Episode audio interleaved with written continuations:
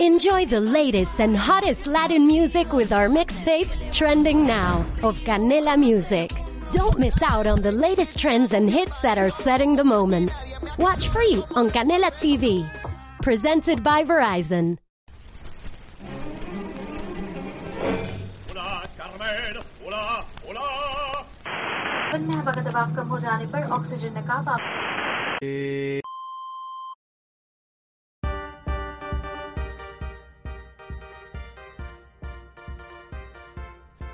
Hola rebelde, estás escuchando Rebelión o Extinción, el podcast donde puedes aprender más sobre la crisis climática y ecosocial y qué hacer al respecto.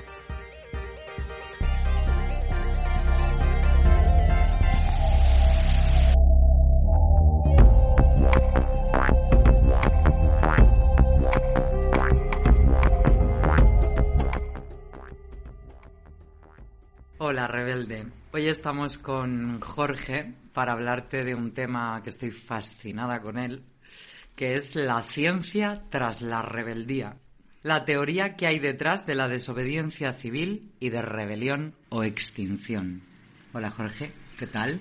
Hola, un poco nervioso porque con esta presentación no sé qué, qué expectativas se van a hacer. ¿eh?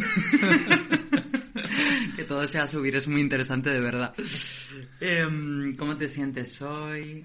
Pues estoy muy bien, tenía muchas ganas de, de hacer esto. Uno, porque creo que todo el mundo debería de conocer un poquito de, de esta historia, de, de cómo hemos conseguido nuestros derechos, cómo se han conseguido históricamente derechos y cómo aplicarlos hoy en día, ¿no? Y por qué no sabemos todo esto. Mm, Debemos de replantearnos también nuestro sistema educativo de alguna forma, ¿no? Totalmente. Sí, y además como todos esos logros han repercutido en, de lo que nos vas a hablar ahora, el nacimiento de rebelión o extinción. Efectivamente. Entonces, eh, bueno, yo soy Lem, pronombre ella, y me parece súper importante empezar con conceptos clave que dentro del colectivo es como que los tenemos muy interiorizados, ¿no? Pero que quizá mm, la rebelde que está al otro lado no le suenan tanto y para ponernos un poco como base. Entonces, eh, ¿qué sería, por ejemplo, la diferencia entre pacifismo y no violencia? Vale. En primer lugar, el pacifismo vendría a decir que la violencia no se puede usar bajo ningún concepto y hace una valoración moral de lo que es la violencia y por tanto también de su indeseabilidad en la sociedad. Entonces propugna que todo lo que se haga sea sin, sin violencia ni simbólica, ni física, ni de ningún tipo. Por otro lado, la no violencia es más bien, más bien una, una visión estratégica, un marco estratégico bajo el cual se pueden utilizar tácticas para la consecución de cualquier objetivo, cualquier demanda, siempre que no, no exista ningún daño ni a la propiedad ni, ni a ningún ser humano. Pero sí cabrían aquí, pues he leído incluso hasta más de 300 tácticas de desobediencia civil, de desobediencia civil no violenta, ¿no? Que vendrían, por un lado, las huelgas, vendrían las ocupaciones de edificios, vendrían incluso el hacer flash mobs, y- o sea, todo un abanico de repertorio de, de- de acciones que se pueden hacer bajo, bajo el marco de, de la no violencia. Ya nos has puesto un poco como en antecedentes, pero también desobediencia civil y acción directa no violenta. ¿Cómo matizarías cada una? Por un lado, la desobediencia civil sería que individual o colectivamente decidieses voluntariamente desobedecer una ley o varias leyes en protesta por algo que consideras injusto y en pos de conseguir un cambio social, ¿no? Tenemos el elemento de desobedezco una ley a propósito voluntariamente porque tengo un concepto de justicia que nos ajusta a las normas sociales establecidas actuales y por otro lado quiero un cambio y creo que este es un marco estratégico o, o es legítimo que yo utilice y desobedezca la ley para conseguir este cambio.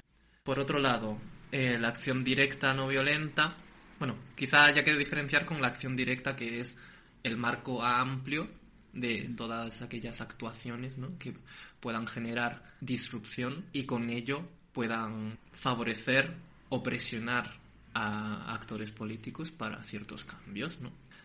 Pero con eh, esto en mente de generar disrupción, ¿no? Y si le añades la no violenta, pues entra dentro del marco de, de la no violencia que hemos explicado antes, ¿no? Una acción directa de disrumpir, pero sin causar daño a nada ni a nadie. Em, sí, es que me parece em, como importante que tengamos estos conceptos claros porque ahora sí vamos a entrar en el meollo. Uy, Triqui, uy, triqui, qué triqui, miedo. triqui, el tostón. El tostón diver, el tostón.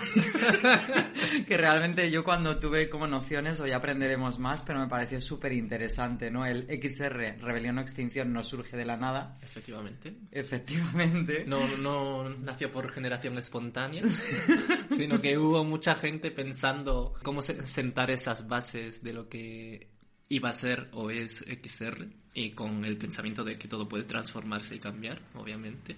Bonito esto. Pero cuál va a ser eh, la estructura del movimiento para que sea, por un lado, lo más eficaz posible y por otro, luche por unos valores en que quepa la justicia social, quepa el antirracismo, la justicia climática, los feminismos y la lucha por la consecución de derechos y un futuro en que quepamos todas, ¿no?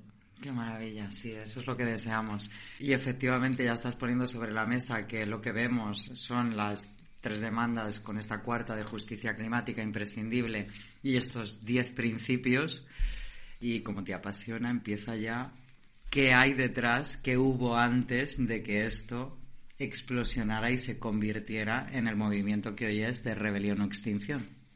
Pues voy a citar las fuentes porque creo que siempre son importantes. Por un lado, uno de los libros fundacionales de, de XR es Manual de Desobediencia Civil de los hermanos Engler de 2016. Pero la, la historia de la desobediencia civil surge teóricamente, aunque haya habido revueltas mucho antes y gente que ha desobedecido a la ley mucho antes. Mucha gente habla de, sus orígenes en el siglo XIX, de la mano de, de un estadounidense que se llamó Henry David Thoreau, que si podéis recomiendo también el libro de Walden, que hizo este señor el 4 de julio de 1845 decide irse dos años a vivir en medio perdido del bosque porque le encantaba la naturaleza y se va junto al lago Walden, de ahí el nombre de- del libro que escribió.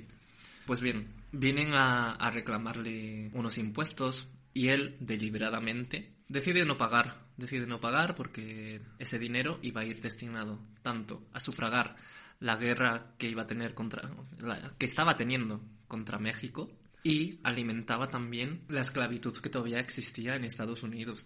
Este señor fue un gran antiesclavista de, de su época y lo metieron en prisión un- una noche y después de darle muchas vueltas, pues decide escribir un libro que se conoce como desobediencia civil, ¿no? Es de las primeras veces que tenemos constancia del uso de, de esta palabra, desobedecer conscientemente la ley porque la consideramos injusta por unas ideas que pensamos y creemos que son pues mucho más justas, sí, o sea, perdón por repetir esa palabra, pero, pero creo que está en el centro de, este debate. Pues entrando ahora en el libro de, de los hermanos Engler, nos hace un recorrido por varias de las historias más conocidas de desobediencia civil de la historia, sobre todo de la historia contemporánea. Eh, una de las historias más, más conocidas es la, la de la consecución de los derechos civiles en Estados Unidos, que supuso el fin, al menos en la legislación, de la segregación racial y permitió a las ciudadanas afrodescendientes votar y permitió también la- el fin de la segregación en las escuelas. Aunque he de matizar que por un lado está que se desegregara en la ley, pero por otro lado que en la práctica real, en las ciudades, la gente fuese a aceptar así como así esos cambios, ¿no? Que sí es verdad que fue un cambio estructural muy importante, pero nos encontrábamos con la, con la sociedad que había en esa época, que mm, no olvidemos que, entre 1870 y 1950 se contabilizan más de 4.400 linchamientos que utilizaban cualquier excusa para aplicar eh, violencia, violencia contra, contra la población negra. Entonces, obviamente, no, no iba a ser algo que transformarse de la noche a la mañana la sociedad estadounidense, pero que fue un importante giro en la consecución de, de- de estos derechos por los que llevaban luchando décadas, ¿no? Eh, este libro analiza un poco las campañas de Martin Luther King, la creación de varias asociaciones que fueron durante todos esos años haciendo campañas por estos derechos que perseguían y por el fin de, de esta segregación racial y el racismo. Analiza, por ejemplo, eh, la sentada en los buses de, de Montgomery en el 1956 por Rosa Parks, que aunque esto sí es un dato, no fue la primera que se negó a ceder un asiento a una ciudadana blanca, a un ciudadano blanco, eh, sí fue la chispa que permitió la expansión de, de, estas asociaciones, organizaciones que luchaban por los derechos civiles en Estados Unidos. Y no fue por casualidad que fuese ella la chispa, sino que había una organización detrás y pensaron que era estratégico utilizar el caso de Rosa Parks y no el de la primera que no cedió su, su espacio, porque pensaron que reunía una serie de características que quizá eh, no tenían tanto potencial en, en otras ocasiones que había sucedido antes, ¿no? Después se sucedieron eh, las sentadas también en las cantinas o restaurantes en Nashville.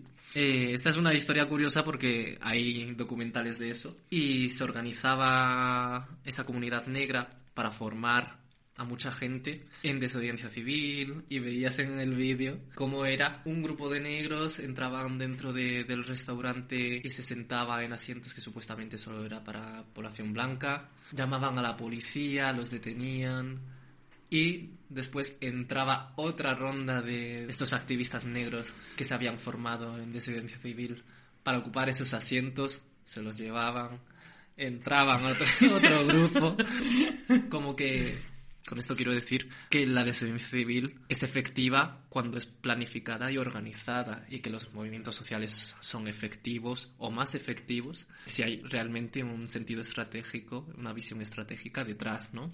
Y algo que para mí es clave es el reflejar la violencia, el devolverla a su lugar, que para mí esto es como, es mi pedrada últimamente, ¿no? Uh -huh. El que al final tú cuando haces eso, porque claro, desde el mundo este civilizado, eh, blanco y tal, te han vendido, ¿no? Que te lo mereces, el, este es el mejor de los mundos, todo el mundo quiere, ¿no? Sí. Que al final eh, estas acciones lo que hacen es reflejar la violencia a quien la ejerce. Efectivamente. Y entonces en lugares públicos estás viendo que tú simplemente por existir te van a agredir. Entonces hace de espejo a la gente que ha comprado, que está bien, que creen que son parte civilizada cuando en realidad forman parte de la parte violenta de la civilización humana, ¿no? Y esto me parece y me está viniendo todo el rato el... En derecho se habla del derecho positivo versus el natural, ¿no? El derecho natural es como un sentido innato de justicia que todas tenemos incorporado por más que nos hayan aculturado, una palabra que aprendí en el anterior episodio. Pues sí. Qué útil escuchar estos podcasts. ¿no? Nos da la vida, aprendemos un montón. Entonces, eh, todas sabemos que, por ejemplo, eso, agredir a otra persona por un rasgo físico o, ¿sabes?, por una característica de la propia biodiversidad de la que formamos parte es como lo más absurdo y sí, que, que podemos hacer. Y entonces hay algo natural en lo que tú sabes que una violación está mal, que agredir a otro ser humano está mal, sin, ¿no? sin necesidad de defenderte. Y luego está el derecho positivo, que tiene que ver con las normas de una época, una sociedad determinada y al final normalmente están ligadas el sistema de justicia, que no la justicia en sí, a defender a los intereses de quien se está beneficiando de ese sistema y de esa sociedad, ¿no? Es decir, la gente rica. Sí. Y, y, al final la desobediencia civil y los ejemplos que nos estás poniendo tienen que ver con eso, con hacer de espejo a una sociedad que es injusta. Sí, sí, yo creo que no es solo intentar hacer de espejo hacia la sociedad para que cada uno en su casa diga, ¡ay, qué mal está la cosa, qué violenta soy! ¿Cómo he podido perpetuar este sistema? Sino crear la base suficiente, agrandar, digamos, esa masa crítica para conseguir, digamos, ciertos cambios o ciertas demandas que intenten ser estructurales a poder ser. Estructural quiero decir que sean capaces de cambiar las relaciones de poder existentes, ya sea de raza, ya sea de clase, ya sea capacitismo, eh, sí. Sí, hay tantas. Efectivamente. Entonces, por ejemplo, la redacción de, de este acta de derechos civiles sí supuso un cambio estructural en cuanto a que ya no había una ley que sistemáticamente te negaba derechos, te negaba la capacidad de voto, te, te negaba una educación por tu color de piel, ¿no? Y como ese se han repetido otros tantos ejemplos en la historia. ¿Con qué enfoque? Creo que es muy importante pensar, incluso desde los propios movimientos sociales, cuál es nuestro propósito de existencia, que por un lado es canalizar un descontento muy grande, ¿no? Pero creo que a veces perdemos quizá ese foco en el medio largo plazo. En este libro de Manual de Desobediencia Civil creo que aporta un, un mensaje muy interesante que es el, oye, esto que se ha hecho antes nos, nos ha hecho de, ala, nos tiramos a la carretera o nos sentamos en los buses y, y con esto se va a solucionar nuestro gran problemón. No, o sea, saben que es una lucha larga y están pensando todo el rato cuál va a ser la mejor manera de conseguir a más gente para nuestra causa, cómo vamos a conseguir que llegue a buen puerto, cómo vamos a conseguir que se sostenga en el tiempo, Qué importante eso. cómo vamos a conseguir acabar con ciertos tipos de opresiones, ¿no? Entonces, por un lado, creo que es muy importante el tener unos objetivos o unas demandas claras, concisas. Mm, Si son pocas, mejor porque son conseguibles. O sea, un gran debate que ha habido siempre entre los movimientos revolucionarios, entre los movimientos sociales, es ese, ese debate entre revolución o reformismo, ¿no? De, de, no, es que si, si eh, nos conformamos con las reformas y, y los broches y el maquillaje a este sistema que nos oprime es que no vamos a conseguir nada y vamos a, a matar este espíritu revolucionario que nos debe de llevar a una utopía en el que exista la equidad, en el que exista la, la justicia y el reparto de la riqueza, ¿no? Y por otro lado están los reformistas de chicas, mm, esta es tal vez seamos demasiado poquitas las que pensamos en la revolución y la sociedad piensa en, ay, a ver cómo llego a fin de mes, ay, este vestido nuevo, o sea, hay que jugar con la diversidad que supone la sociedad, todas las opresiones que les atraviesan y todos sus sesgos, ¿no? Que todo- no toda la gente tiene sus ideales eh, luchar por lo que entendemos nosotras como justicia social, como una sociedad más justa, sin racismo, sin opresiones, y en el que todas podamos vivir con buena calidad de vida y sin sufrir violencias, ¿no? Pero debería ser una base a exigir, la verdad. O sea, Sí. yo sin dignidad, que es la vida. Entonces, eh, realmente para mí es, hay sesgos que se pueden comprender y pueden incluirse y otros que no. O sea, para mí la violencia es una línea de que es curioso que llamemos utopía a una vida en la que no te apaleen, Ya. ¿no? Por haber nacido X. Da igual lo que signifique X, ¿no? Pero sin generar daño fuera. Entonces, para mí eso no es una utopía. Es como por qué vivimos en una versión tan terrible de nuestra humanidad cuando tenemos la otra, ¿no? Yo creo que eso, que tenemos muchos sesgos y muchos mitos que se nos han construido con el mito del progreso, ¿no? De ya veréis que poco a poco con estas reformas eh, la sociedad cada vez va a ser más instruida, va a elegir mejor a, a sus políticos y políticas que van a hacer esta transformación. Y, y creo que hay que decirles que, que se pueden esperar sentadas, la verdad. o o- o que, que seguramente llegue, llegue el colapso antes de que eso ocurra, porque vamos, a este paso. Y, y para mí la dualidad de la que hablabas entre las reformistas, ¿no? Y las que desean el cambio cultural, para mí ha de ir de la mano. O sea, y el decir eh, que la sociedad no sostiene nada tampoco es así. Es decir, estas violencias que nos dicen que son, que son normales y que tenemos que perpetuar, si las perpetuamos, estamos consintiendo y estamos reforzando ese sistema. Es decir, ¿En, en qué cabida cabrían estos señores que toman el yate y que van vertiendo petróleo por ahí y masacrando poblaciones sin una población que normalizara tener una vida basada en eso, ¿no? Entonces, para mí, tomar conciencia de esto y dejar de normalizar las violencias es súper clave. Y además es recuperar nuestro poder, porque no es, no, yo voy a ser quien me digan que sea, aunque lo que me digan que sea es una persona violenta y que, que no me hace ningún bien ni siquiera a mí misma ocupar ese papel, ¿no? Porque cuando ejerces violencia sobre otra persona, estás haciéndote daño a ti misma si tienes un mínimo de corazón, entonces no está bien. Entonces partamos de la base de que tenemos poder y de que no somos seres sumisos a quienes nos van moviendo como peoncitos y que tenemos capacidad de decidir, de saber cuáles son nuestros valores y de posicionarnos en ellos. Sí, pero para eso hace falta un poco de espíritu crítico, que, que creo que se entrena bien poquito en esta época, ¿no? Inercias, Eh, inercias. Y para la gente que sí piensa en otros mundos posibles, en cómo llevar a cabo esos mundos posibles, en cómo establecer ese proceso, largo proceso, por cierto, de transformación de, de, de los individuos, de las comunidades y de los territorios, pues ha habido siempre mucha lucha teórica de eso es lo que te contaba. Revolución o reforma. Mm, y se disgustaban entre ellas. De ni lo tuyo ni lo mío. Entonces salió un señor súper listo en los años 60, que fue en la misma época que, que el movimiento de derechos civiles de Estados Unidos. Yo creo que fue una época muy prolífica a nivel de lucha por derechos. Bueno, a lo que iba, perdonad, que derivo y, y divago. Sale este señor que se llama André Gord y dice, a ver, chavales, paren estas peleas, por favor. Quizá haya una tercera vía. ¿Qué, qué vía es la que propone él? Él las llama reformas no reformistas.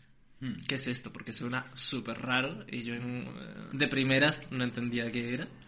Digamos que pensando siempre estratégicamente, ¿no? Como si fuéramos comandantes de la transformación social. Mm, ¿Cómo agrupar a esta gente que discute tanto y que luego con tanta discusión no le da tiempo a la acción? A través de estas reformas no reformistas que serían cambios o demandas en el corto medio plazo que sean capaces de generar transformaciones estructurales y que a su vez al ser demandas más o menos conseguibles y al ser demandas también transformadoras agrupamos lo que esta gente quiere, ¿no? Por un lado, conseguir victorias y por otro lado, que sean realmente transformadoras o sean parte del proceso de transformación social, ¿no? Y que consigan hacer crecer, por un lado, nuestros derechos, por otro lado, el tiempo que podemos dedicarle a estos procesos transformadores, revolucionarios, y que consiguen paliar, incluso favorecer en nuestra balanza esas opresiones, ¿no? Eh, estaba hablando, pues, de, por ejemplo, de Estados Unidos, de cuando se acabó con ese racismo institucional, ¿no? Como eso pues permitió a mucha más gente, por un lado, votar, pero por otro lado, acceder a una educación, incluso educación superior, que ha cambiado eh, la demografía y, y las capacidades de resistencia de la comunidad negra, pues por ese acceso a más derechos, ¿no? digamos que es, es ese camino en, a mitad eh, entre revolución y reforma en la que en el largo plazo se, se persigue esa, esa, esa Cambio trans- sí, ese cambio y esa transformación profunda sin olvidar lo táctico, cómo funciona la sociedad, cómo somos corto videoplacistas y que si no la gente desiste, ¿no? Y él decía esto que os voy a leer. Las luchas parciales por empleo y salarios, por la valoración adecuada de los recursos naturales y humanos, por el control de las condiciones de trabajo y por la satisfacción social de las necesidades sociales creadas por la civilización industrial, no pueden triunfar a menos que estén guiadas por un modelo social alternativo que brinda una perspectiva abarcadora capaz de subsumir todas estas luchas parciales. ¿Qué quiere decir con este ba- barullo?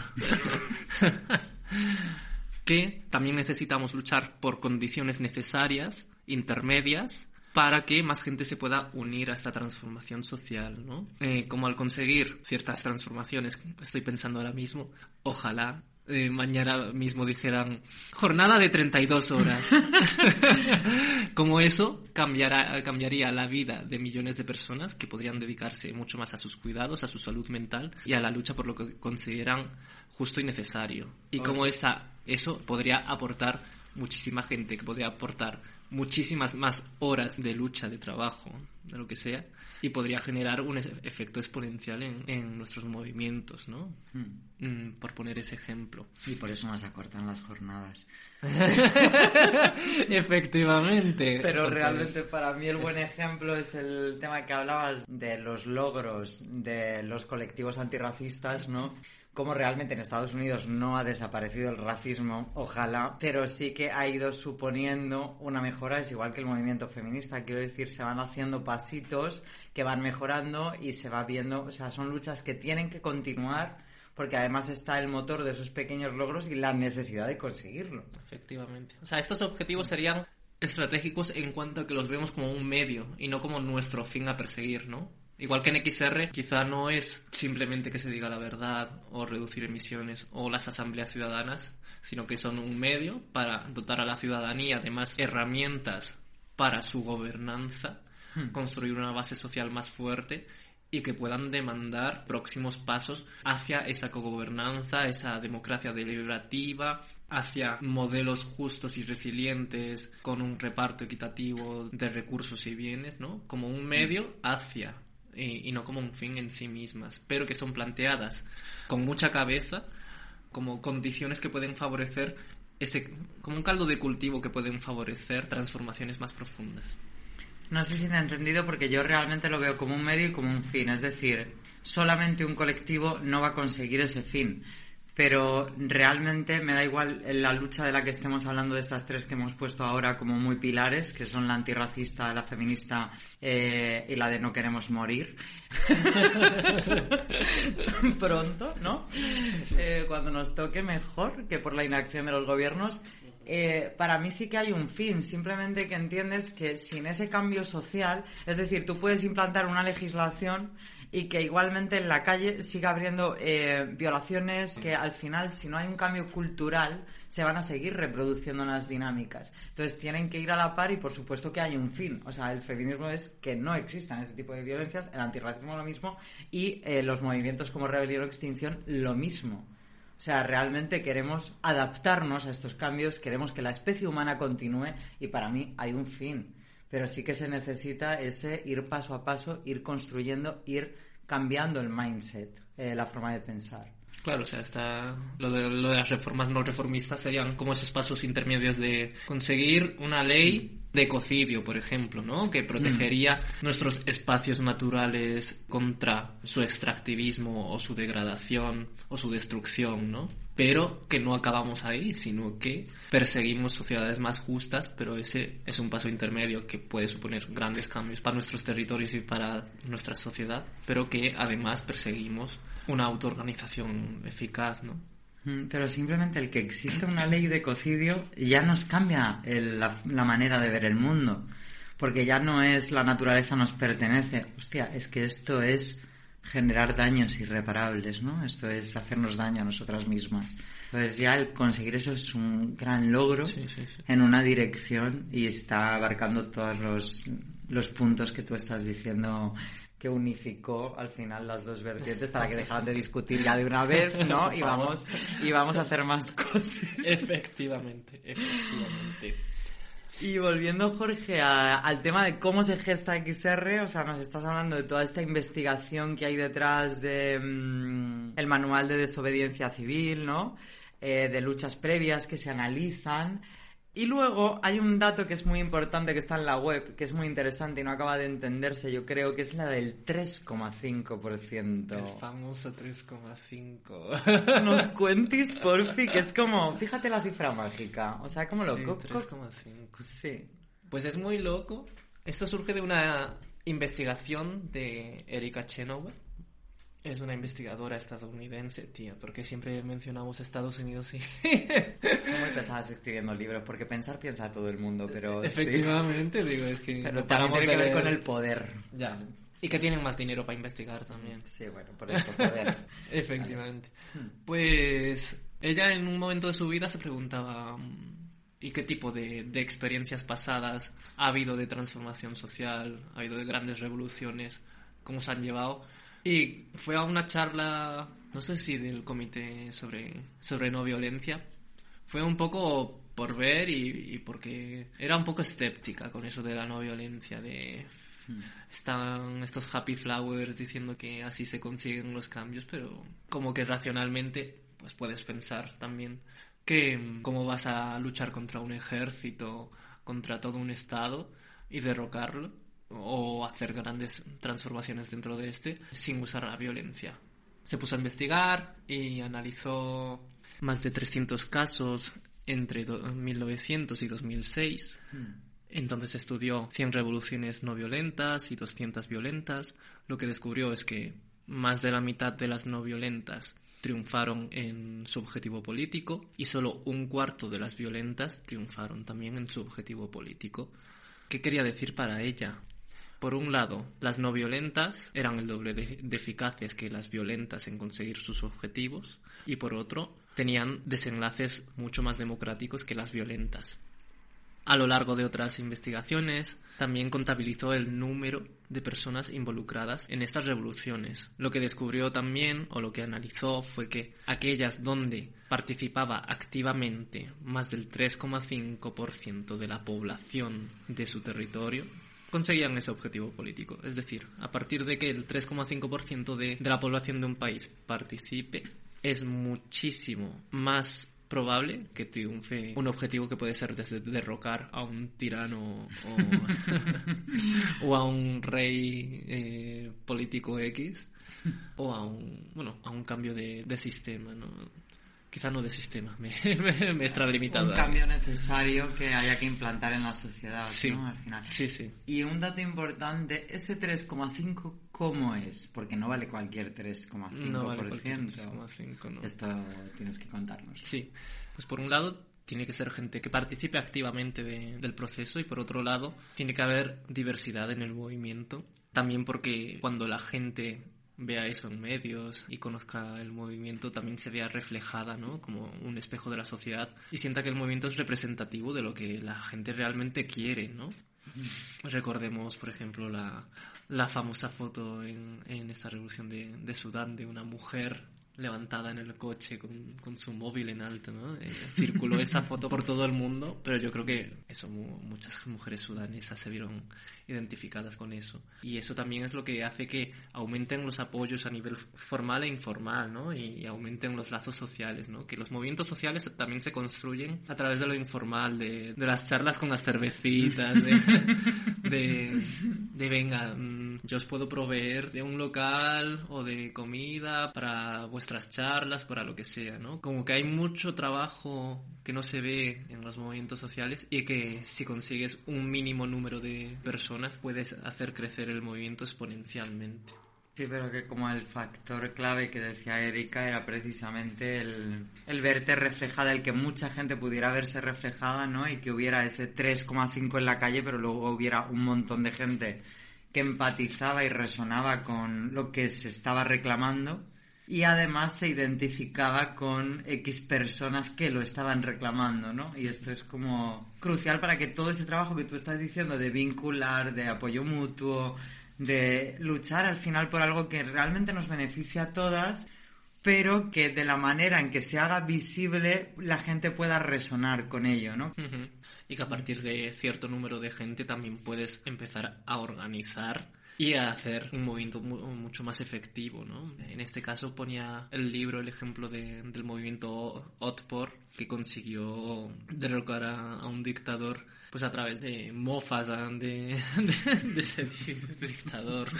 Eh, comentaban la acción de colocar un barril gigante en la calle con fotos de, del presidente y, y, le hacían mofa, o sea, simplemente le hacían mofa, pero además de eso construían base, formaban a toda la gente nueva que iba llegando para que fueran también formadores de, de más mm. formadores y de más gente que llegue, fuese llegando, ¿no?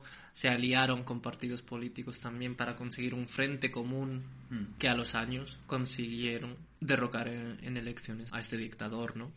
Entonces, es un gran valor de, de esta investigación de, de Erika, el 3,5%. Pero también he de añadir que mm. tiene sus limitaciones, ¿no? Eso estaba eh... esperando yo, la chicha que me has explicado. La chicha es muy especista, retiro lo de la chicha. Pero, pero todo estas, ¿sabes? Estos descubrimientos de, bueno, no todo es tan así. Cuenta, claro, cuenta, claro, claro. Cuenta, cuenta. algunas de las críticas que se hacen a, a, su investigación es que no se puede clasificar tan de blanco-negro o, o violento-no violento a ciertas revoluciones, ¿no? Hmm. Hablaré de esto un poco después. Pero por ejemplo, en el Acta de Derechos Civiles de Estados Unidos o en la consecución de derechos para la población afrodescendiente en Estados Unidos, ya no fue solo Martin Luther King y movimientos de no violencia, de ocupaciones en, en buses, cantinas, lo que fuese, sino que había otros movimientos como los Panteras Negras, o como los Deacons of Defense, que sí utilizaban la violencia como autodefensa ante los asesinatos que, que cometía la gente blanca a la población negra. Y a través de una visión que la gente podía considerar más radical hacia que lo que decía Martin Luther King fuera como bueno, quizá no sea para tanto lo que está diciendo este chavalito de de los negros somos iguales. Ampliaron, es que es un término que salió un montón en Rebelión o Extinción y a mí me costó como no sé cuántos meses entender que era la ventana de Overton, no me dio por buscarlo en Wikipedia, pero dije ya me lo explicarán. no lo hicieron en meses. ¿no? no lo hicieron, yo tampoco pregunté, quiero decir, aquí proactividad poquita también por mi parte, pero, pero realmente lo que hicieron estos movimientos y que Erika igual no contempló fue abrir esta ventana de Overton que viene a ser la percepción que tenemos de lo que es correcto e incorrecto, ¿no? Un poco, es decir, si solo hubieran estado estos movimientos no violentos, pues fíjate que, disruptivas, no sé qué, pero claro, te aparecen unas que se defienden de la violencia, pero claro, una violencia consentida versus una que no está consentida, que es que la persona violentada se defienda de la violencia, ¿no? Pues hace que de repente mires a las personas de la no violencia como, ah, bueno, esto bien, pero lo otro ya fatal. Claro. Pero si lo otro te parecería fatal lo anterior, ¿no? Efectivamente. Sí. Ese, es otro, eh, ese es otro punto súper importante dentro de, de, lo que se llama la ecología de movimientos, ¿no? La existencia de, de un flanco radical, ¿no? Que también se ha estudiado, mm. y cómo hace que la percepción de la población cambie. Puede suceder tanto para bien como para mal, ¿no? Al igual que para mal pudo suceder cuando llegó Hitler al poder, ¿no? Y normalizó eh, la violencia sistemática contra, contra los judíos y ciertos colectivos eh, minoritarios. Eso no fue de la noche a la mañana, ni la gente decía quiero matar judíos así por así, sino que iban normalizando día a día la violencia a través de hoy un, una ley, mañana le quito los negocios a los judíos de esta ciudad. Pasado mañana eh, creo otra ley. El mes que viene creo los primeros campos de concentración, ¿no? Y como a lo largo del tiempo hay cosas inhumanas que se normalizan, ¿no? Totalmente, y en una versión súper salvando las distancias, yo siento que esto nos pasa a nosotras. Quiero decir que súper salvando las distancias, por favor. Es decir, en el sentido de llega la crisis de 2008, yo recuerdo que iban haciendo recortes y anunciaban unos recortes como guay, todo el mundo, ni de coña, y luego te ponían algo un poco más bajo, ¿no? Y llegamos al día de hoy en que pagar un alquiler entero sería el salario entero, en que los precios de los alimentos son como y esto ha sido gradual. El precio de la luz, todo lo que nos, ¿no? Que ya los derechos fundamentales que se suponía que teníamos no los tenemos, ¿no? Y esto no ha sido efectivamente de la noche a la mañana, sino que han ido y justificándolo además con el mantener el sistema, no nuestra democracia, nuestro tal, tenéis que sacrificar y hemos llegado a día de hoy. Eh, si a día de hoy, o sea, si lo que hoy tenemos nos lo hubieran contado cuando empezó la crisis, habría muchos contenedores incendiados. Y sin embargo, gradualmente se ha conseguido. Efectivamente. Ahora, también, para bien, se puede utilizar esto a nuestro favor, ¿no? Sí. Como eh, realizando acciones que la gente considera disruptiva o que la gente puede considerar incluso violenta, va desplazando lo que la gente considera moral y socialmente aceptable. Ejemplo práctico, futuro vegetal. Totalmente. Nuestro, nuestra gran aliada futuro vegetal. Eh, como desde que ocurrió la acción de, del Prado, hará ya más de medio año, como han ido sucediendo muchísimas más acciones y cómo de la reacción inicial que se tuvo al conocer al movimiento hasta hoy en día ha habido una gradual aceptación y legitimación de estas acciones no violentas, ¿no? Mm. Y ha ido calando el discurso de necesitamos transformaciones radicales y la ganadería no puede seguir emitiendo como, como está emitiendo hasta hoy y por eso hacemos lo que hacemos, pero ya la gente, yo creo que, que, que- bueno, Ah, hay hay pero- gente y gente. Y, mm, o sea, yo como persona antiespecista y vegana, me encanta que exista todo tipo de luchas, ¿no? Porque además, siempre, o sea, a mí me choca muchísimo que tengamos estos centros de exterminio para animales, que la industria de estas masacres hacia otras especies animales sean el mayor de nuestros problemas en términos de contaminación que el gobierno le esté subvencionando, creo que con 430 millones anuales a las cinco familias más ricas de esta industria y todo nos parezca bien, ¿no? Es como, pero es que qué violencia sistémica, ¿no? Y sin embargo lo que nos parece mal es que tienen remolacha sobre agua con remolacha, ¿no? Sobre algo, ¿no? Esto es algo que me, me estalla el cerebro tanto, es como, pero en qué distopía vivimos, ¿no? Así es. Pero sin embargo están ahí, venga, violencia, violencia, vamos a acabar con todo, os estamos dejando sin un futuro y eso bien, ¿no? Genial. Entonces, sí, entonces es como súper necesario abrir esta ventana de Overton concepto que he aprendido recientemente. En la escuela de XR, Sí, porque necesitamos devolver la violencia a su lugar y pararla. efectivamente. Y poca broma, pero es que dices, cuando ves las imágenes de todo lo que está ocurriendo estos meses en Francia, yo personalmente es que me quedo maravillado y digo, ¿cuánto habrán desplazado du- durante toda su historia su ventana de Overton para que puedan legitimar cosas que nos parecen impensables en España, como ocuparse de eh, la sede de BlackRock, eh, hacer ocupaciones en vías de trenes, hacer ocupaciones de eh, cientos de edificios, quemar contenedores, hacer barricadas, que la gente se sume a toda esa organización colectiva y civil y sea parte activa de todo ello, es que me, me- parece eh, una fantasía. Es que para poneros en contexto, por si oyenta tú no lo has escuchado, eh, en Francia han pasado de 700 a 30.000 personas en mes y medio, creo, dos meses, con el concepto de desarme. Es decir, desde el gobierno les decían, igual que aquí, terror- ecoterroristas, y ellas han dicho, ay, se me olvida la palabra, la ecoresistencia o algo así, ¿no? Y el concepto ha sido el desarme, es decir, vamos a sabotear toda la maquinaria que nos está llevando a la extinción, estamos desarmando. Entonces es como algo súper obvio. La persona violenta es la que ejerce la violencia y no la que la evita, ¿no? Eh, si te preocupa, o sea, si tienes la capacidad de pasar hambre y sed, esta lucha es para ti, ¿no? Es como... ¿no?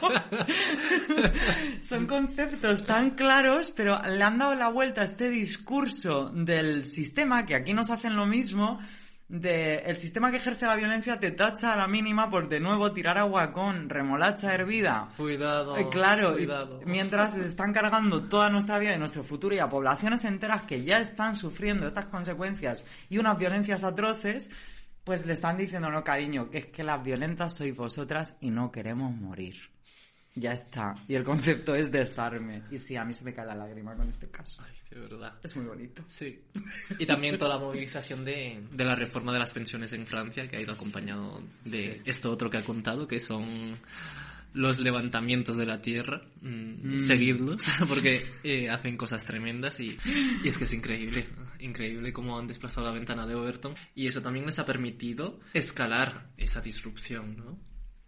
Vamos a repasar un poquito conceptos que hemos ido diciendo hasta ahora.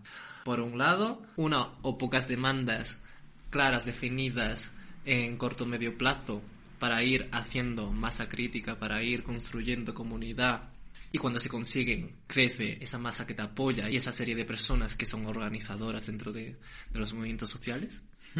Segundo, 3,5%. Un objetivo en el que ya te tranquilizas porque dices, ¡buah!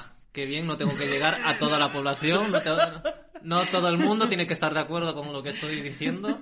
Con que haya un 3,5% de la gente que mm, se movilice activamente, podemos conseguir grandes cosas. No, y recordemos que en realidad hay una gran parte de la población que está de acuerdo porque en realidad son cosas que le benefician y le hace de reflejo a la gente que no se moviliza pero está de acuerdo. Efectivamente. Entonces es el 3,5 movilizado por algo que como beneficia a todas, pues hace de espejo. Nos da la vida. Así nos gusta, Sí. nos gusta. continúa, continúa. Y tercer concepto que hemos comentado ahora la ventana de Overton, lo que consideramos socialmente aceptable y cómo nuestros movimientos también persiguen desplazarla para legitimar las luchas por la justicia social y climática, ¿no? Más conceptos. Afectar o conseguir el favor de los pilares de poder. ¿Qué hablamos? ¿Qué es eso? Qué buena es esa. No sé, lo vi en un ejercicio que hicimos en Rebelión Extinción gracias a Albert, a otro compañero, pero quiero que me lo refresques porque me encantó esa dinámica. Vale. Cuando hablamos de, de que queremos producir cambios estructurales o, o grandes transformaciones, no se dan por sí solos, sino que necesitamos el apoyo de aquellos colectivos o sectores sociales que tienen un peso relevante en la sociedad. Y cuantos más apoyos tengamos nosotras, menos apoyos tiene el sistema. ¿Te importa tu vida? Apóyanos. Vale, ya necesitaba hacer el lapso publicitario. Ya está, continúa. Eh, entonces eso se vio con otras tantas revoluciones. La revolución de los claveles en Portugal. Cómo consiguieron eh, salir de una dictadura. Cuando nosotros teníamos la, la de Franco, ellos tenían otra. Qué bonito. Pues un gran apoyo, aunque parezca mentira, de un pilar muy importante de su sociedad fueron los militares. O sea, a mí me pareció increíble que consiguiesen el apoyo de, de los militares para echar a, a su dictador de- del país. Y yo creo que ese es uno de, de tantos ejemplos que han inspirado a, a mucha gente, tanto en luchas sociales como en la no violencia. ¿no? Eh, Sudáfrica, pongamos ese ejemplo, a través de la no colaboración, el boicot a, a los negocios de los blancos, consiguieron que varias personas blancas, eh, personas con cierta relevancia, presionasen porque ya no podían vivir sin los ingresos que, que le daban los negros. o sea, eh, se pusieron a favor de acabar con la segregación racial en Sudáfrica. Pero me encanta que al final el trasfondo era el interés. Eh, sí, sí. Qué es que este, vale. este apoyo de, de los Sí, pilares sí. de poder se puede conseguir con Sí, sí, de sí, muchas sí. formas posibles. Sí. Pero también fueron muchos actores internacionales que incluso consiguieron que se fuera grandes empresas internacionales del país. Entonces era otra presión de un gran bloque que tiene mucho peso en el país, el sector económico, ¿no? que poco a poco iban minando la legitimidad y, y la capacidad de mantenerse en el poder de un status quo que, que segregaba a las personas negras. Pero a mí además eh, me parece importante hacer una mm, eh, matización, revelación, o sea, un punto clave en este caso, que es que todo, o sea, todas las luchas que tú estás contando a lo largo de la historia era como, bueno, esta gente nos da igual porque somos un poco psicópatas, ¿no? Y, em, y lo que nos interesa es el dinero y el poder y poder pisar cabezas, pero la vida continúa. Sin embargo, hoy tú te puedes encerrar en tu búnker de lujo, pero como mucho vives otros 100 años. Quiero decir, con un planeta tan desregulado, ¿de qué te va a servir, no? Cuando vas a ver igualmente morir a tus hijas, aunque seas el último en morir. Y lo digo en masculino a propósito, que conste. Pero en este caso es que me da igual que seas un tipo que el Estado ha armado porque eres un militar o un policía o eres no sé quién. Es que eh, nadie está a salvo. Es que aquí tendríamos que estar toda la humanidad a una Efectivamente. Porque no es no pasa nada porque puedo seguir un psicópata siendo un psicópata educar a mis hijas psicópatas y la siguiente generación la siguiente y la siguiente es que no va a haber siguientes generaciones entonces cariña o dejas de ser un psicópata o no sobrevives entonces Únete. únete. Únete. claro únete o sea realmente aquí es que no hay otra ya se nos acaba el tiempo para desarrollar la empatía Efectivamente. Pero Sí. yo me quedo con que no necesitamos a toda la población. no yo tampoco yo también me quedo y hay con eso gente con la que mm, mejor no convivir. También con esto de los pilares de poder, mm, yo creo que resalta cómo la- las luchas colectivas son mil veces más eficaces que cuando uno va solo o sola a luchar contra todo un sistema de opresión. O sea, tú sola no vas a negociar con tu jefe tus condiciones laborales, sino que vas a necesitar de sindicatos en tu trabajo o sindicatos de vivienda para conseguir ciertos derechos, ¿no? Y, y conseguir, por ejemplo, el, el apoyo de, pues, voy a mencionar a la rebelión científica porque parece, que- parece que no, pero yo creo que la ciencia puede constituir o constituye hoy en día un gran pilar de poder y de legitimidad totalmente a la hora de pronunciar discursos, ¿no? Y de, y de presionar para que las políticas públicas estén basadas en, en conocimiento certero, ¿no? No, y que además en nuestra sociedad se basa mucho en lo científico, en lo racional, entonces le damos mucho peso a nivel social. a esa visión. Entonces, ver a, para mí, ver a una comunidad científica revelándose, exponiéndose a ser detenida, es como, ok, es que está pasando algo. Ya ahí en la negación no, no puede aparecer. Sí, efectivamente. Es que eh, debemos de saber adaptarnos a cada lugar en el que estamos, a cada país, a cada territorio, saber cuáles son aquellos pilares que nos pueden apoyar, aquellos que directamente no, aquellos que estás en duda. Entonces tienes que conseguir ponerlos de tu parte y cómo vas sumando piezas a este tablero de ajedrez tan complicado. ¿no? Eh, para desmontar otro mito de, de, lo que la gente cree que, que es el cambio social, los movimientos sociales, yo creo que mucha gente piensa que, que un, un movimiento empieza muy pequeñito, muy pequeñito, puede crecer en un momento un montón y ahí ya es cuando consigue todo, ¿no? En, en su momento de pico. Pero todos los movimientos sociales, o, o, gran parte de ellos, sufren de muchos altibajos.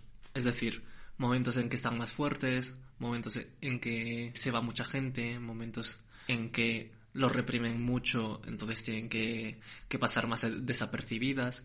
Entonces hay diferentes fases dentro de, de, la historia de un movimiento social, ¿no? Recordemos que hay luchas que duraron décadas, incluso más de un siglo, como la lucha para el fin de la esclavitud en Estados Unidos. Entonces es normal que haya ciclos, que haya momentos en que mucha más gente te apoye, mucha más gente organice, momentos en que estáis de mínimos, ¿no? Y lo importante es saber cómo reforzarse en cada ciclo, ¿no? Y, y, cuando estabas más baja, pues centrarte, por ejemplo, en construir una base consolidada fuerte, ¿no? Hay mucha discusión entre qué es lo más eficaz, qué es lo más eficiente. Tener eh, menos gente, pero mucho más formada, que sepa liderar y que esté ahí 100% contigo y, y sea, digamos, primera línea de batalla? ¿O es más eficaz que haya un movimiento de masas, de millones de personas o de cientos de miles de personas que te apoyen y vayan puntualmente a una manifestación? Pero que si les pides un poco más de organización, ya ahí puede tambalearse la cosa, ¿no?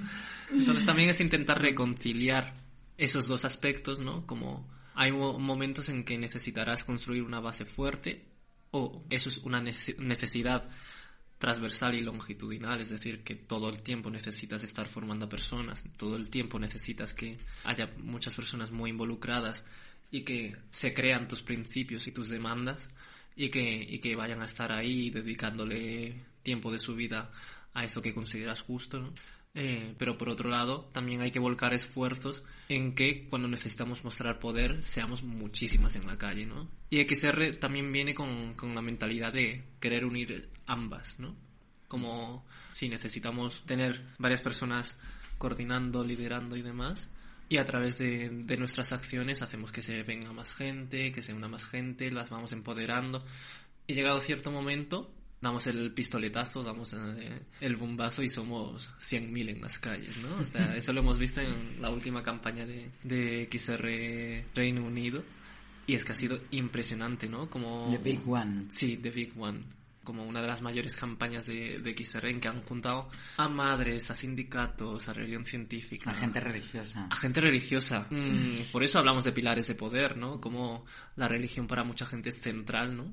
Incluso el Papa se ha pronunciado a favor de... No, pero es que era lo que hablábamos. Quiero decir, eres susceptible de pasar sed, esta lucha es para ti. Quiero decir que realmente eh, un huracán no va a tener prejuicios y para adaptarnos tenemos que ser como el huracán, no tener ningún, o sea, romper con esas diferencias que nos han enseñado, ¿no? Y que no tendrían que por qué ser ningún tipo de sesgo para nuestra convivencia. Efectivamente. Y no sé, para terminar un poco con estos conceptos así más teóricos, sí me gusta mencionar un poco que estos autores se creen en una necesidad de cierta disciplina de, dentro de los movimientos, al menos con la no violencia, si la queremos utilizar como herramienta transformadora. Yo a veces discrepo, pero es una cosa de... Suelta, suelta. Vale.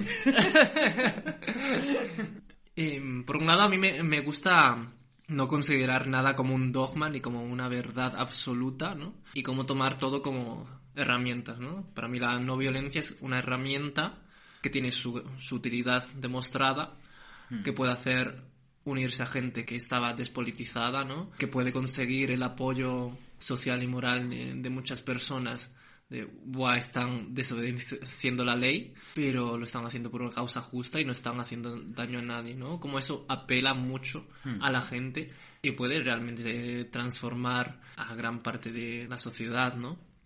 Pero no, con- no considerar ni demonizar otras formas de, de lucha o de autoorganización o de resistencia, porque para mí siguen siendo legítimas en cuanto a que existen sistemas que nos oprimen y existen empresas que van a ciertos territorios, los destruyen y desplazan a cientos de comunidades que han vivido ahí durante cientos de años, o cuando matan a más de 200 líderes eh, sociales en Colombia, o cuando matan a, a defensores del territorio, ¿no? Como hay 200, perdón, 277 contabilizadas contabilizados, que los que no en el saben. año 2022, porque luego hay muchísimos tipos de violencia que se ejercen y que no acaban en muerte. sino y que la no violencia es un privilegio. Al Eso final, es. que es como algo que hay que decir.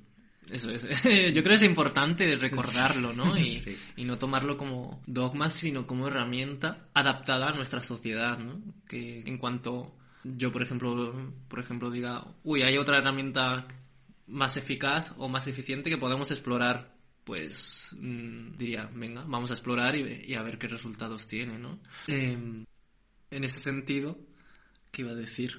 Perdón. Eh, totalmente con el tema de explorar. De nuevo, el poder explorar es un privilegio porque si te están quemando tu casa, están ejerciendo violencia sobre la gente que amas, eh, ostras, a ver en qué momento tú dices, no, voy a ser súper zen y voy a ejercer la no violencia. No, ¿no? Entonces, tanto la exploración como la no violencia es un privilegio.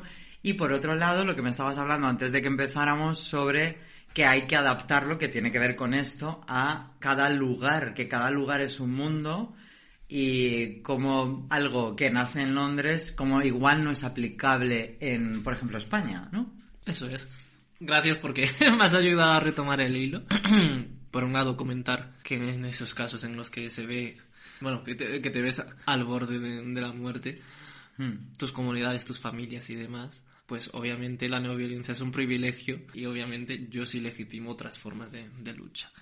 Por otro lado, para adaptarse a, a los territorios, mm, por eso digo que, que las demandas son estratégicas, porque pueden cambiar y porque habrá ciertas demandas que funcionen mejor en unos países que en otros. Y por eso yo creo que en Reino Unido también funciona mucho mejor que, que en otros países porque tienen contextos muy diferentes. Y yo creo que, por ejemplo, una cosa que ha hecho bastante bien Futuro Vegetal ha sido saber adaptar nuevos conocimientos teóricos a la circunstancia española, saber adaptar una nueva demanda estratégica que aglutina a ciertos sectores de la sociedad española, ¿no? Al pedir el fin de las subvenciones de la industria cárnica. Ya ves tú, ¿eh? Por- es que vivimos en un mundo súper absurdo, perdón. Vale, sí, continúa. Eh, pero también al aceptar como táctica, por ejemplo, el sabotaje, ¿no? Como en su campaña navideña dijeron, pues esta empresa cárnica mm, va a dejar de funcionar unos días, ¿no? y como eso le genera pérdidas económicas que hace que sea muy caro repararlo y seguir con esa actividad, ¿no? Y como eso puede hacer presión para dejar de hacer daño. Con esto quiero hacer alusión a, a un libro que yo creo que sí ha, ha suscitado mucha polémica, mucha reflexión de dentro de XR, que es como dinamitar un oleoducto de Andreas Malm. Y él habla de cómo ante el daño que está generando los combustibles fósiles y cómo si ya la ciencia nos está, está diciendo, no puede haber más exploraciones para buscar combustibles fósiles, no puede haber nuevos yacimientos. No nos podemos permitir ninguna décima más porque seguimos permitiendo toda esta maquinaria, infraestructura que nos destruye, ¿no? Que destruye nuestras sociedades y, y nuestros territorios. Y a través de un análisis histórico también nos hace ver que en el derecho de, por los movimientos civiles que hablábamos antes, no era todo blanco-negro, no era todo no violencia, sino que existió, como os he comentado antes, estos Deacons of Defense, estos Black Panthers, o sea, estas panteras negras y otros grupos que tomaron la autodefensa que realmente lo que hicieron fue formar toda una ecología de movimientos, es decir, una serie de movimientos que se complementaban en- entre ellos y que sin los cuales puede ser que no viéramos algunos de los avances que hemos visto hoy en día, ¿no? También, por ejemplo, como las sufragistas no eran solo no violentas, ¿no? Sino que hicieron explotar buzones, eh, rompieron con ladrillos eh, las ventanas de, de muchos políticos que vetaban cada vez el sufragio femenino, se colaron en carreras de caballos para pararlos, entraban y disrumpían eh, Museos, muchos- mucho más. Sí. Lo de disrumpir dentro de museos no fue, no fue futuro vegetal del o sea, las sufragistas llegaron a rajar Sí. un cuadro. Quiero decir que Futuro Vegetal en realidad retrocedido, es súper cero violento. Quiero decir, si el cuadro no tiene cristal, bueno, pues me voy a pegar en el marco para no dañar el cuadro. Quiero decir que son súper delicaditas en Es realidad es con el verdad. arte. Joder. Sí, sí, que esto no lo tenemos en cuenta, Es pero... Entonces, no se puede hacer una, una lectura quizá tan simplista de lo que han sido las luchas sociales, sino ver toda esa ecología de movimientos que han tomado tácticas muy diversas y que yo diría que abrazaron la autodefensa como necesidad y que fue legítima, fue legítima y que quizá será legítima en cuanto veamos nuestros ecosistemas perecer y, y, y cómo esto también suscita muchos debates dentro de, de los movimientos ecologistas sobre la necesidad de reinventarse, de ir cambiando constantemente, de ir adaptándose. Y Andreas Mal por, por lo que apuesta también es por abrazar, digamos, un pasito más, ¿no? Un pasito más dentro de la re- resistencia civil que es acabar con la infraestructura fósil que nos está llevando a un calentamiento mayor, a un colapso mayor, ¿no?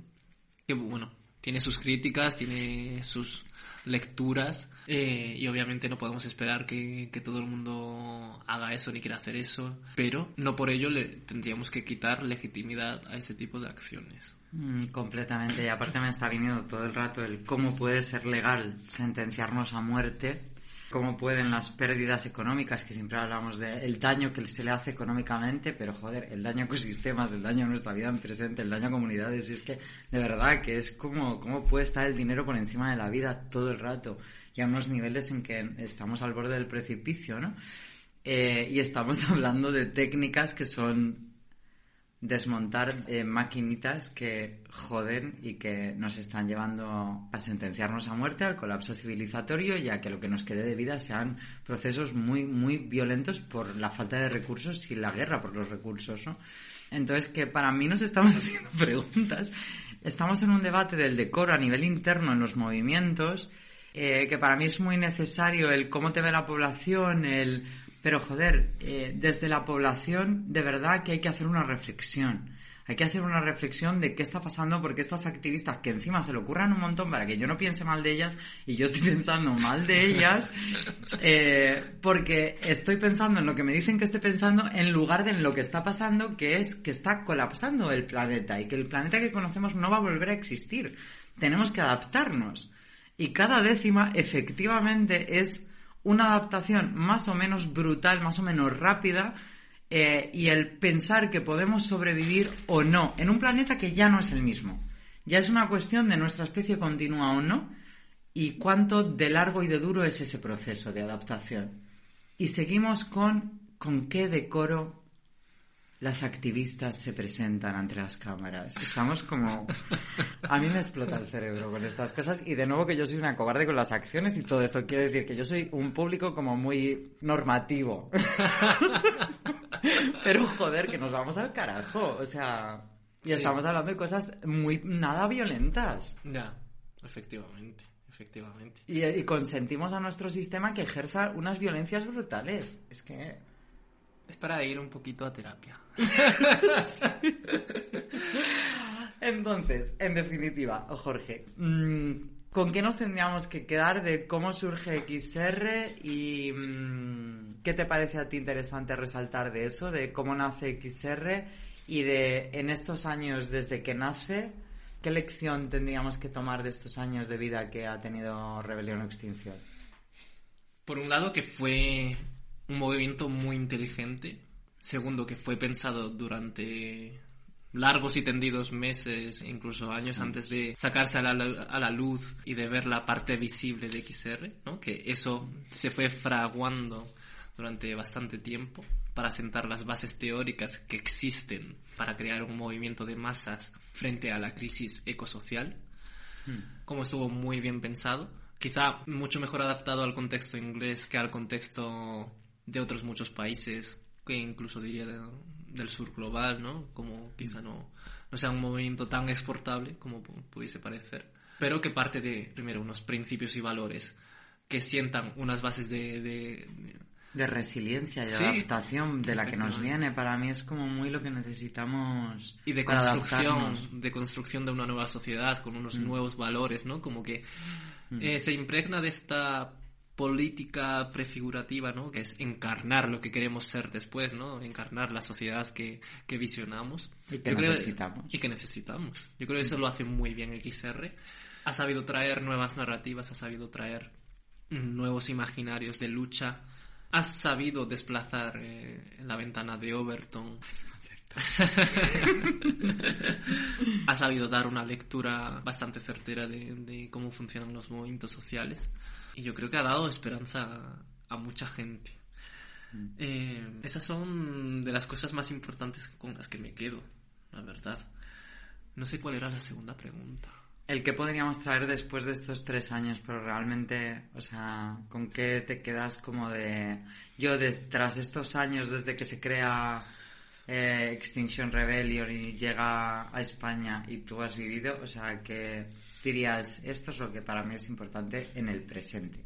Eh, el saber conjugar toda esta, poli- esta, esta teoría con una práctica efectiva que ha podido incluso politizar o hacer actuar a gente que nunca antes se lo había planteado y ha conseguido aglutinar a gente súper diversa de todas las edades mm, por yo creo que una de las causas más importantes y, y vitales de, de nuestro siglo como es la crisis ecosocial Sí, sí. O sea, por nuestra propia responsabilidad nunca hemos estado al borde de un cambio climático, además tan acelerado por haberlo provocado nosotras. Que eso podéis escuchar Arqueología del Colapso, que lo explicamos muy bien. bueno, nosotras no, eh, compañeras arqueólogas que son las que entienden más de esas cosas. Pero sí, efectivamente. Y, sí, o sea, lo comparto por vivencia personal, que efectivamente es diversa y, trata constantemente de, de tener ese aprendizaje, de ir alineándose con esos valores para construir algo que nos permita continuar en este planeta. Así que, ¿cómo te vas, Jorge? ¿Qué te ha parecido este rato? Buah. pues ha sido. Pues me he puesto muy nervioso porque mm, soy un desastre y no. Mentira. Me, me he tenido que preparar est- estos datos en, en poquito tiempo. Eh, luego muy agradecido por este espacio y también ilusionado por compartir es- este conocimiento con, con más gente, ¿no? Porque me parece esencial para comprender qué es XR, qué papel juega Qué bonito. y qué papel queremos jugar en nuestro futuro, ¿no? Totalmente. Pues eh, yo me vi encantada porque he aprendido un montón. Había cosas que conocía, pero en realidad había muchas que no conocía. Entonces, maravilloso. Y, y gracias. Nada, a ti. Así que ya sabéis, si nos queréis conocer, estamos en las redes sociales, nos podéis hablar eh, por Facebook, por Instagram, por Twitter, por nuestro Telegram o escribid a vuestro nodo local más cercano para poder actuar y unirnos, que ahora mismo lo más importante es hacernos compañía. Sí, y juntas, juntas podemos. Eh, así que te dejamos rebelde todos los enlaces en la descripción. Un abrazo y feliz día.